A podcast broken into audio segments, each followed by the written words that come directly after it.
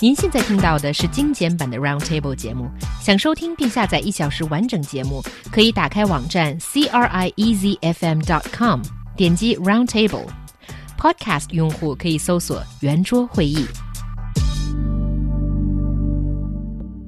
In China, drinking is the major part of the festivities. The Chinese Lunar New Year is the season of excess, and while the focus is usually on fabulous food and the mandate to eat, the drinking culture requires guys to drink, drink, and drink, and girls as well. 感情深，一口闷，感情铁，喝吐血。节日期间，许多人的时间都花发呃都花在了酒桌上，劝酒、拼酒、酗酒，喝高者有之，喝坏胃送进医院者有之，酒驾发生交通事故者亦有之。这样真的好吗？So basically, what would you describe as China's drinking culture, and why do you think is uh, drinking is so important to us? Okay, well, I think for thousands of years in China, drinking has been used to, in rituals to worship gods and pay respects to ancestors. But today in China, the drinking culture is a bit more different. It's about um, showing that you respect the other people that you're drinking with, and it certainly shows fellowship and friendship and the it is the ultimate social lubricant and bonding tool. And I think for any other day of the year, drinking could be um, not so mandatory. Except but, for weddings. Yeah, I suppose so. But for Spring Festival, and for so many of us, we're traveling back to our hometowns to meet people that you haven't seen in a long time or you see annually.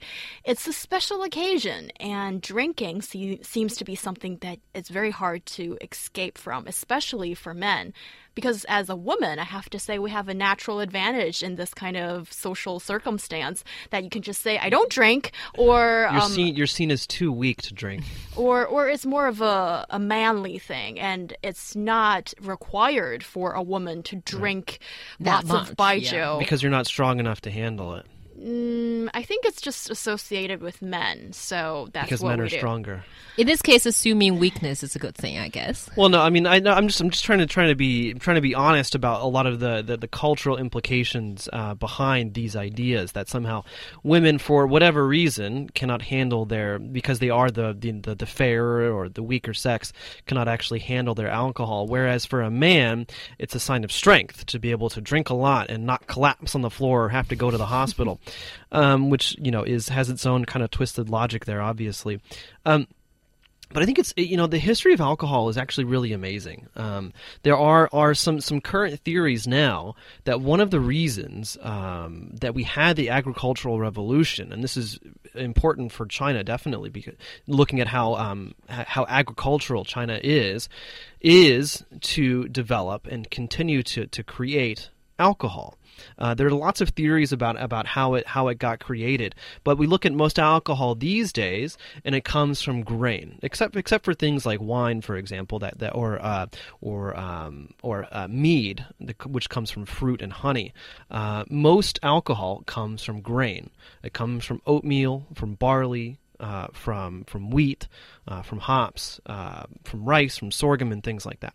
Uh, and so I think that I mean, and, and if we look at the history of alcohol as well, I mean, looking at how it is, it, it was an important part of of uh, traditions and cultures. I mean, it somehow it's was so different, such a such a large step outside of normal experience to get drunk somehow. It puts you. I mean, if you look at Greek literature uh, on on Dionysus, the god of wine, it was an ecstatic experience. People got drunk and they were so happy, and they were they got closer to the to, the- to the gods, and they, they were closer to divinity and things like that.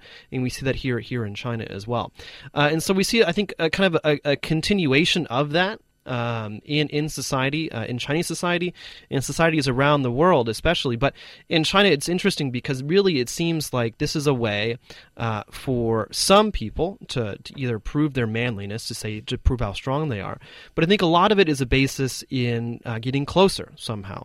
Um, and it's interesting too how this also plays out in. Um, business dealings as well.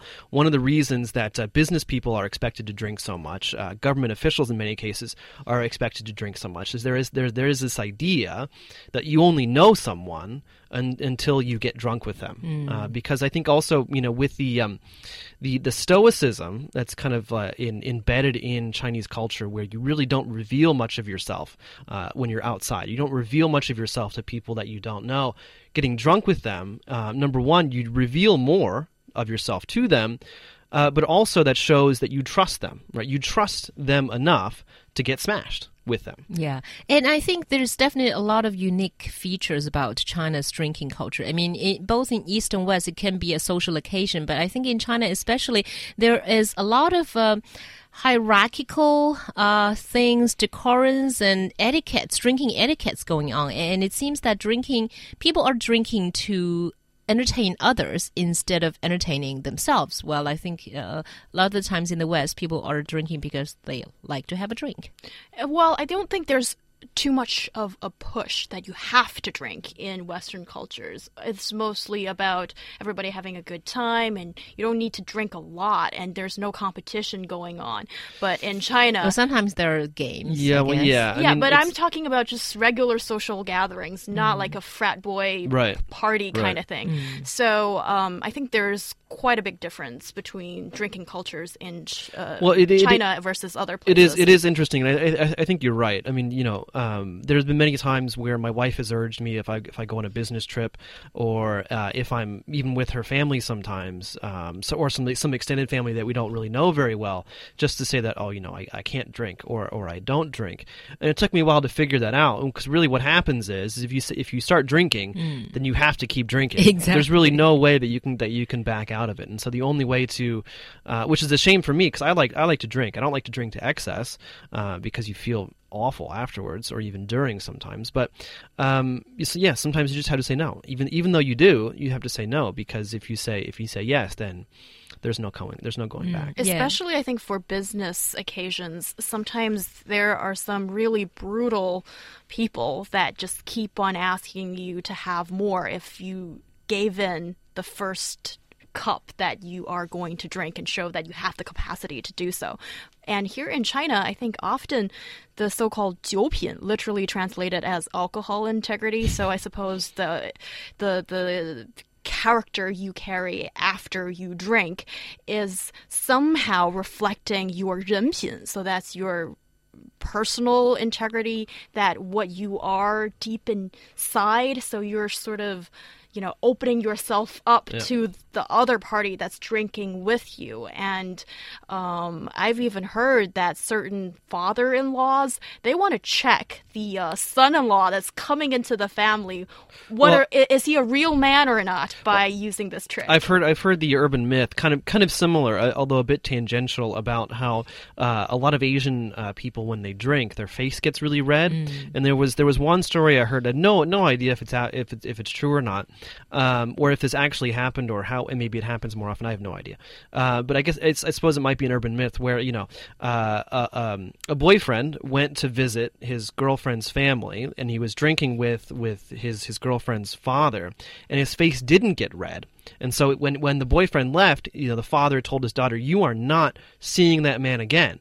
And, and she's like, "Dad, what? Why? Why not? His face didn't get red. It means he's not a warm-hearted person."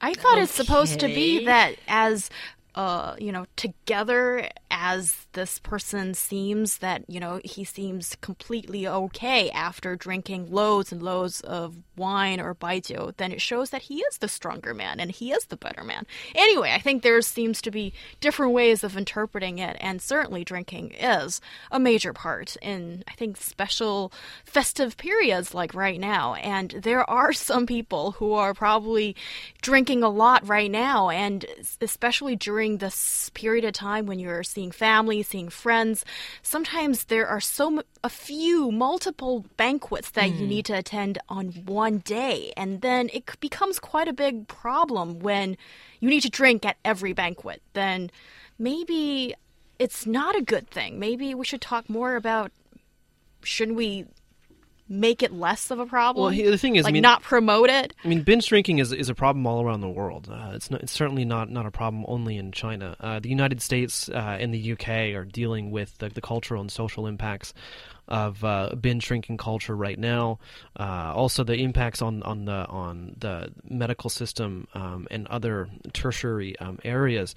Uh, but but bottom line, I mean, binge drinking is not good for you. Um, there are uh, many studies showing that alcohol uh, in moderate amounts can have very beneficial, very very beneficial impacts. Anywhere from one gla- one one to two glasses of red wine every day, uh, one to two shots of baijiu every day, uh, one to two um, uh, glasses of beer every day. These are these are all shown to um, you know actually lower blood pressure, to uh, to to actually help uh, your your cardiovascular system, and to just in general create feelings of happiness and to de-stress. But, you know, binge drinking, so drinking to get wasted, drinking to lose control, drinking to to to black out, these are all these all have uh, very negative effects on your entire body and on your on your heart, on your lungs, on your kidneys, on your liver, and and on your brain. And so certainly I think that in general we do need to be lo- taking a very very hard look at the binge drinking culture. I, I, my wife and I we went out on uh, on Valentine's Day. We ended up going to a bar. Um, not the bar we wanted to go to because it was the Spring Festival and everything. But uh, we were there and we saw a group of young Chinese people, uh, mostly men, who, just, who were just like 10 o'clock at night, mm. were, were just passed out on the table. It's like, well, what, what is the point? What is the point of, of like drinking so much that all you're going to do is by 10 o'clock just pass out on the table? Yeah. I think more people are realizing the harm of binge drinking, but it, old habits are very hard to change. Even if personally they realize the risk, you know, together as a whole uh, country or people, they cannot get rid of this whole tradition. And, and I want to mention one of the awkward parts, and I think tr traditions of uh, drinking also comes with toasting because, you know, a lot of times you know how much you can drink and you can stop yourself, but not when other people are toasting to you. And but toasting is a very big part of uh, China's drinking culture. You have to keep toasting to each other and to different people. Or you could just, you know, make sure that you have water instead of baijiu. I mean, basically, uh, that's cheating. And if, if you are found out, the punishment is harsh. It's is it? harsh. Yeah, it's very harsh. Don't ever do that. Oh, yeah. yeah. just say you can't drink. And I think for for toasting, yes, it is uh, a form of art on its own. I think, or some people even say it's a study on its own. I, there are so many things you need to uh, be careful, like the how how high you hold your glass, for example, and also who should you toast first.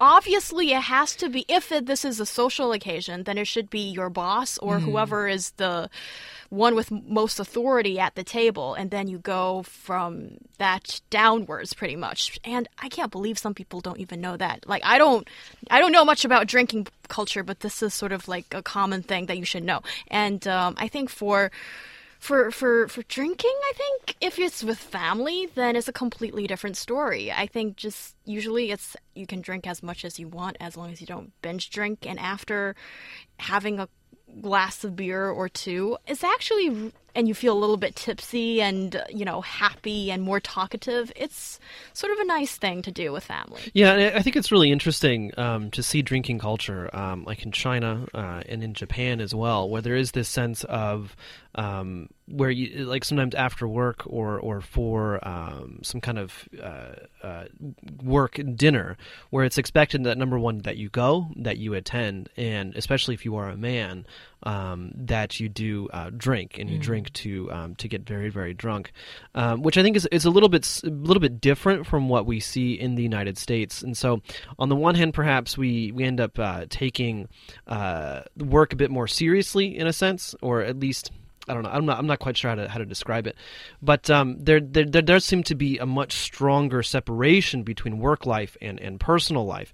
Whereas somehow here in China and and what I from what I understand in Japan, that that separation between work and personal life is is not as clear. Yeah, that's true. And people have died during uh, in a drinking table uh, uh, for work purposes. Right. Officials have died before, as we've heard it. So maybe it is time that we change that.